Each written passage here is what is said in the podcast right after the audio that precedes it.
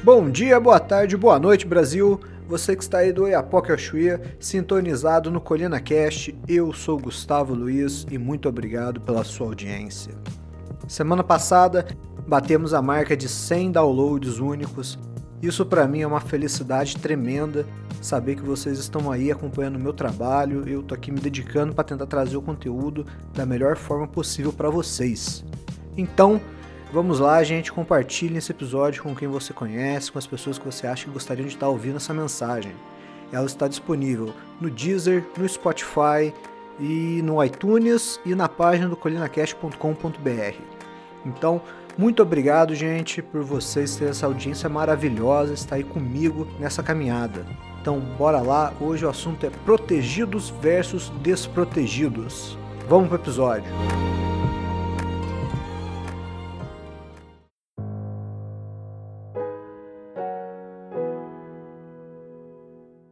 Então, gente, mais uma vez trago um texto que acho que vale muito a pena ler para vocês. Ele saiu no Wall Street Journal e a autora se chama Peg Norman. Avisando mais uma vez que todo o texto e notícia que eu leio nesse podcast está disponível na página do colinacast.com.br. O texto fala sobre o novo embate de classes que surgiu na corona crise. E apesar da autora estar no contexto americano, ele cabe como uma luva para o nosso dia a dia. Então vamos lá. Eu acho que existe um crescente senso que temos de encontrar uma forma de conviver com a coisa e gerenciar da melhor forma. O coronavírus não vai embora tão cedo. O verão pode nos dar um alívio, mas no final do outono não. Vacinas provavelmente vão demorar a surgir. Novas terapias e tratamento podem ajudar muito, mas manter tudo fechado até que haja testes o suficiente não é um plano viável. Nunca haverá testes o suficiente. O problema foi mal feito desde o início. Se algum dia o alcançarmos, provavelmente será no ponto em que os testes não serão mais necessários com urgência. Enquanto isso, devemos relaxar e gerenciar a crise. Devemos ir adiante com um novo compromisso nacional, com as máscaras, distanciamento social e higiene pessoal. Essas atitudes simples se mostraram as ferramentas mais valiosas. A cada dia temos que estar mais preparados. Ao mesmo tempo que não podemos deixar que o estado de alerta se torne exaustivo, não podemos deixar que o senso apropriado de cautela se transforme em uma ansiedade. Um parênteses aqui: ansiedade é uma antecipação do futuro. Quando você pensa demais no futuro a ponto de não viver o seu presente. Muitas pessoas podem estar tendo crise de ansiedade por vários motivos. Pensar demais na doença a ponto de não agir no dia a dia, ou estar preso em casa e se ver impedido de viver, ou as mais tristes, são as pessoas que estão perdendo o trabalho, seus negócios e estão vendo as contas chegarem. Na próxima semana é o começo do mês e muita gente no Brasil não vai conseguir pagar seus aluguéis, suas contas, e se de um lado não paga, do outro lado também não vai receber. Bom, se você puder tirar um tempo essa semana para orar por essas pessoas, seria muito bom. Muita gente está precisando, e se você conhece alguém que está passando por uma crise e puder fazer algo, não se cale. Não vamos esperar que outro faça a nossa obrigação. Voltando ao texto, aqui uma coisa que deveríamos refletir. Existe um elemento de classe no debate público. Esteve lá o tempo todo, mas está piorando. E poucos na vida pública estão agindo como se fossem sensíveis a isso. Nossos profissionais do noticiário, nos últimos três meses, deram pleno espaço para avisos médicos e profissionais sobre a doença. Ótimo, precisamos delas. E elas eram as notícias. Agora, não estão dando um grau igual de simpatia para o que estão vivendo as histórias econômicas, tal qual a dona de um salão de beleza de Dallas, que, contra medidas adotadas, abriu seu salão e foi colocada na cadeia por um juiz. Ele queria uma desculpa. Ela disse que não poderia se desculpar por tentar alimentar a sua família. Existe uma divisão de classe entre aqueles que são linha dura a favor da quarentena e aqueles que estão indo contra. Vemos os profissionais de um lado, denominado por acadêmicos de superclasse, e o outro as pessoas normais, a superclasse é altamente educada e exerce uma gigantesca influência como gerenciadores e líderes de instituições importantes. Hospitais, grandes empresas, governos. As pessoas normais não estão conectadas por linhas profissionais ou sociais às estruturas do poder e possuem trabalhos normais, donos de pequenos negócios, atendentes, metalúrgicos. Desde que a pandemia começou, a superclasse cientistas, doutores, figuras políticas, consultores, esteve no comando dizendo a direção para as pessoas comuns. Mas, pessoalmente, não estão com a pele em risco. Os cientistas do Instituto Nacional de Saúde não estão perdendo seu meio de vida pelo que está acontecendo. nem os âncoras dos jornais diários. Eu chamo essa divisão de desprotegidos versus protegidos. Esta realidade não é muito discutida, mas é a base atual da argumentação. A sua experiência de vida tem muito a ver como você está experimentando a pandemia e suas restrições. Eu acho justo dizer que os cidadãos dos Estados Vermelhos estão sendo contra as medidas de quarentena mais que o cidadão dos Estados Azuis. Um outro parênteses: Estados Vermelhos são os estados americanos que tendem a votar no Partido Republicano, enquanto os Estados Azuis nos Democratas. Demograficamente, os estados azuis são mais ricos e urbanizados e estão concentrados nas costas leste e oeste, enquanto os estados vermelhos são mais pobres e rurais e se concentram no interior do país. Voltando ao texto, não é que os estados vermelhos acham que não existe uma pandemia. Eles ouviram tudo sobre ela. Sabem que vai continuar, sabem que podem ficar doentes, mas também enxergam as coisas desta forma. Centenas de milhares de pessoas podem morrer junto com a economia, o que significa outras milhões de baixas, baixas econômicas. Ou centenas de milhares de pessoas podem morrer, economia danificada, mas continua a funcionar, o que significa menos falências, menos fechamentos, menos desemprego e ruína. Eles preferem a segunda opção. De qualquer forma, é uma perda, mas é uma perda pior que a outra. Eles sabem que políticos e cientistas não conseguem medir tudo com precisão, porque a vida é uma bagunça e não pode ser quantificada. Uma generalização baseada em uma vida de experiência e observação. As pessoas da classe trabalhadora que estão desafiando a quarentena tiveram uma vida muito mais dura do que aqueles que agora estão determinando seu destino. Não tiveram facilidades econômicas e familiares. Não foram mandadas para faculdade de prestígio. Geralmente vêm de famílias disfuncionais. Isso os deixou mais casca grossa e durões. Eles são mais fatalistas quanto à vida, porque a vida os ensinou a serem fatalistas. Eles olham para todos esses cientistas e repórteres dizendo os seus avisos sobre como vai ser difícil se levantarmos da quarentena e pensam: olha como são preocupados e informados esses observadores. Vocês não fazem ideia do que é dificuldade. Vocês não sabem o que é dor. E se você não sabe, por que você deveria ter muito a dizer? A superclasse diz: espere por três meses estaremos seguros. E a resposta é: não existe isso de seguro. Outra verdade sobre as pessoas que estão desafiando a quarentena. A vida deles é mais próxima ao chão e vivem outros dramas. Todo mundo sabe, em abstrato, do custo social da violência doméstica e abuso infantil. Aqui uma coisa em concreto. Em Dallas, essa semana, a polícia recebeu uma denúncia e encontrou um garoto de 6 anos amarrado pela avó e morando em um galpão, a criança disse à polícia que estava dormindo lá desde que a escola acabou por causa dessa coisa do corona. De acordo com a declaração de prisão, ele foi encontrado sozinho em um galpão escuro como breu em uma lixeira azul com as mãos amarradas nas costas. A avó e seu amante foram presas por acusações criminais de abuso infantil. O Departamento de Serviço de Proteção à Família do Texas disse que as ligações da linha direta de abuso infantil diminuíram desde a quarentena, porque os professores não estão vendo as crianças. Parênteses, como os professores tinham contato com as crianças nas escolas, eles percebiam sinais de abuso. Mas como as crianças não estão mais indo às escolas, os professores não têm mais contato com os alunos e assim os abusos passam despercebidos. Bom, o texto continua, mas ele se torna mais centrado em questões americanas, então achei melhor deixar de fora. Mas caso você queira ler o texto na íntegra, o link está disponível no site colinacast.com.br o original está em inglês, mas o Google Tradutor tá para isso, né, gente? Uma ferramenta gratuita e com uma tradução relativamente boa. Aproveite o que está disponível para vocês. Acho que essa foi a melhor descrição da luta de classe que estamos vivendo. A classe dos protegidos contra os desprotegidos. Eu sempre digo que os anos 80 estão voltando, e com eles vários problemas vão se tornar muito mais comum. Saiu aqui na BBC Brasil.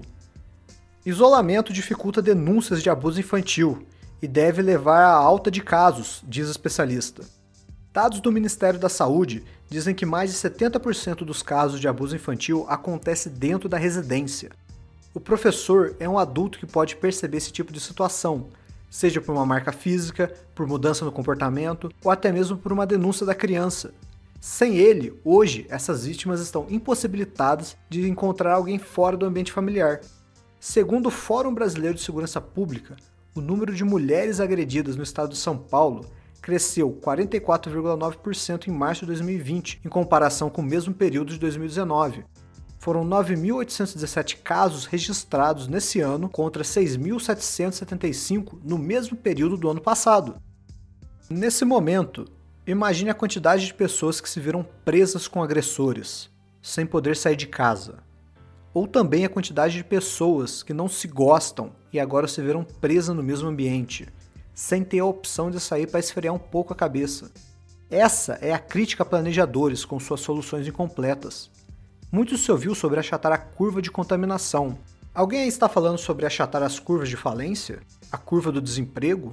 A curva do abuso infantil e da violência doméstica? Há um tempo atrás surgiu aí o movimento da Terra plana. O pessoal que acredita que a Terra é chata e blá blá blá blá blá blá. Vocês já ouviram falar desse povo, tenho certeza. Não só surgiu essa galera, como também está crescendo o movimento anti-vacina. E muita gente não acredita que a ameaça do vírus seja real. Esses movimentos são apenas um sintoma da perda de autoridade de governos e da ciência. Ah, como assim? Ciência não tem autoridade. Está negando a ciência, Gustavo? Não. Primeiro vamos aos governos. Há muito tempo, governos faltam com a verdade, estão envolvidos em casos de corrupção e má gestão. Uma hora a conta chega, e chega na forma de descrédito do povo, as pessoas começam a questionar o que é verdade que o governo está nos dizendo. Quem é responsável pela vacina? Instituições de saúde do governo. Quando o governo pede autoridade, todo o resto cai junto. Agora, do outro lado, veja os danos causados pela quarentena a milhões de brasileiros que se veem sem emprego. E quem foi o maior divulgador sobre os fatos? Vamos dizer, no caso brasileiro, o biólogo Attila Amarino, que foi quase um objeto de propaganda para convencer todo mundo o porquê a quarentena seria bom, Bem, quem estava a favor da quarentena previu os imensos problemas sociais que viriam com ela? Até pensaram, mas não levaram a sério. Agora, a Dona Maria e o seu João têm muito mais motivos para desacreditar o que os cientistas dizem, porque, na visão de muita gente, o Estado mais a comunidade científica são os responsáveis por uma nova gama de problemas que se juntaram aos existentes. Queria lembrar todo mundo que o Brasil não passou a ser Brasil porque o Bolsonaro entrou na presidência. E não digo isso defendendo ou atacando o presidente. Antes, eu tinha mais tempo para prestar atenção em política partidária, mas por questão de tempo não estou vendo mais esses tópicos a fundos. Eu não vou entrar nessa questão, eu só estou falando que eu estou lendo, ouvindo e assistindo. Mas o que eu quero dizer com isso? O Brasil continua sendo o Brasil. Em algumas regiões é um país mais tranquilo, mas no geral continua sendo o país dos 100 mil assassinatos por ano, entrando em uma crise financeira gravíssima em certos aspectos, muito melhor do que já foi, mas continua sendo um desafio para cada um aqui. Até onde eu saiba, a maioria de nós não vai fugir do país se ele afundar em uma crise mais grave. Como não podemos fugir daqui, só nos resta ficar e trabalhar duro. A coisa mais importante que você pode fazer nesse momento é entender quem são as pessoas que você pode contar caso precise. Seus familiares, amigos próximos, pastores, padre, seu chefe.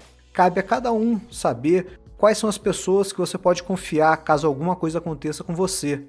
E tão importante quanto, o quão preparado você está para ajudar alguém caso necessite. Eu sou um adepto do estado pequeno.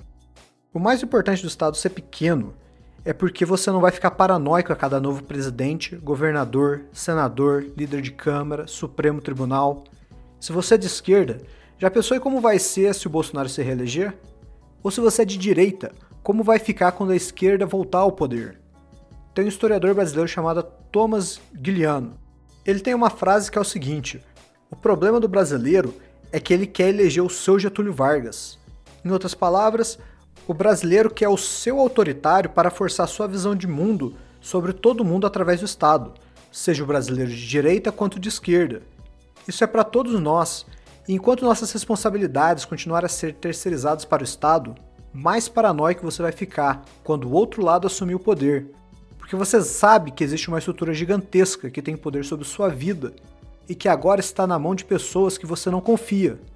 Se você achou que as eleições de 2018 foram animadas, espere até a próxima eleição, amigo. 2022 vai ser o ano. Se você não enlouqueceu na eleição do Bolsonaro, imagine como você vai ficar nas próximas eleições.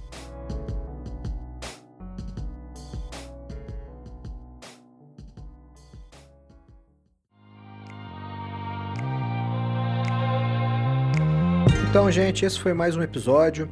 É, eu queria trazer uma outra perspectiva, talvez você se pôr no lugar de quem talvez esteja preso dentro de casa, é, uma situação complicada que estamos vivendo. Então, é uma outra visão, na verdade, também de um outro povo, né? É, pensando nisso, achei que se encaixa muito bem com o que nós estamos vivendo. E segunda coisa é que eu queria estar tá mais me dedicando à produção do podcast. Mas, assim como vocês, eu tenho que pagar boleto, então eu tenho que trabalhar. Então eu retiro um dia só da semana para fazer esse conteúdo. Então, mas mesmo assim, estou me dedicando, estou tentando fazer o máximo possível. E novamente eu agradeço pelos 100 downloads que vocês fizeram. Para mim isso é sensacional, é incrível saber que vocês gostam do meu trabalho.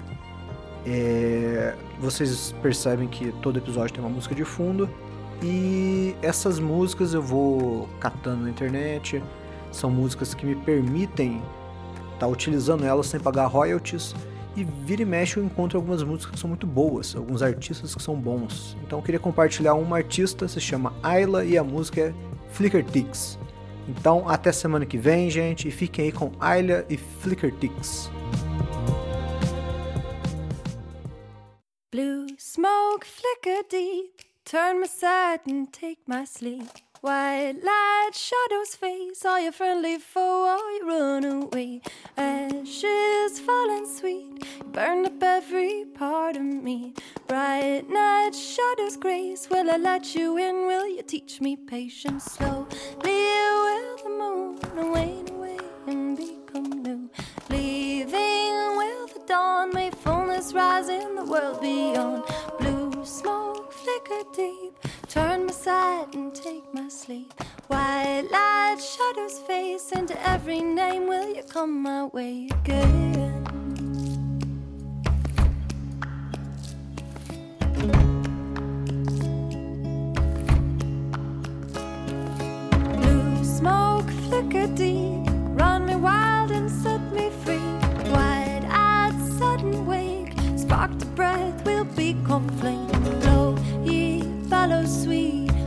All these lungs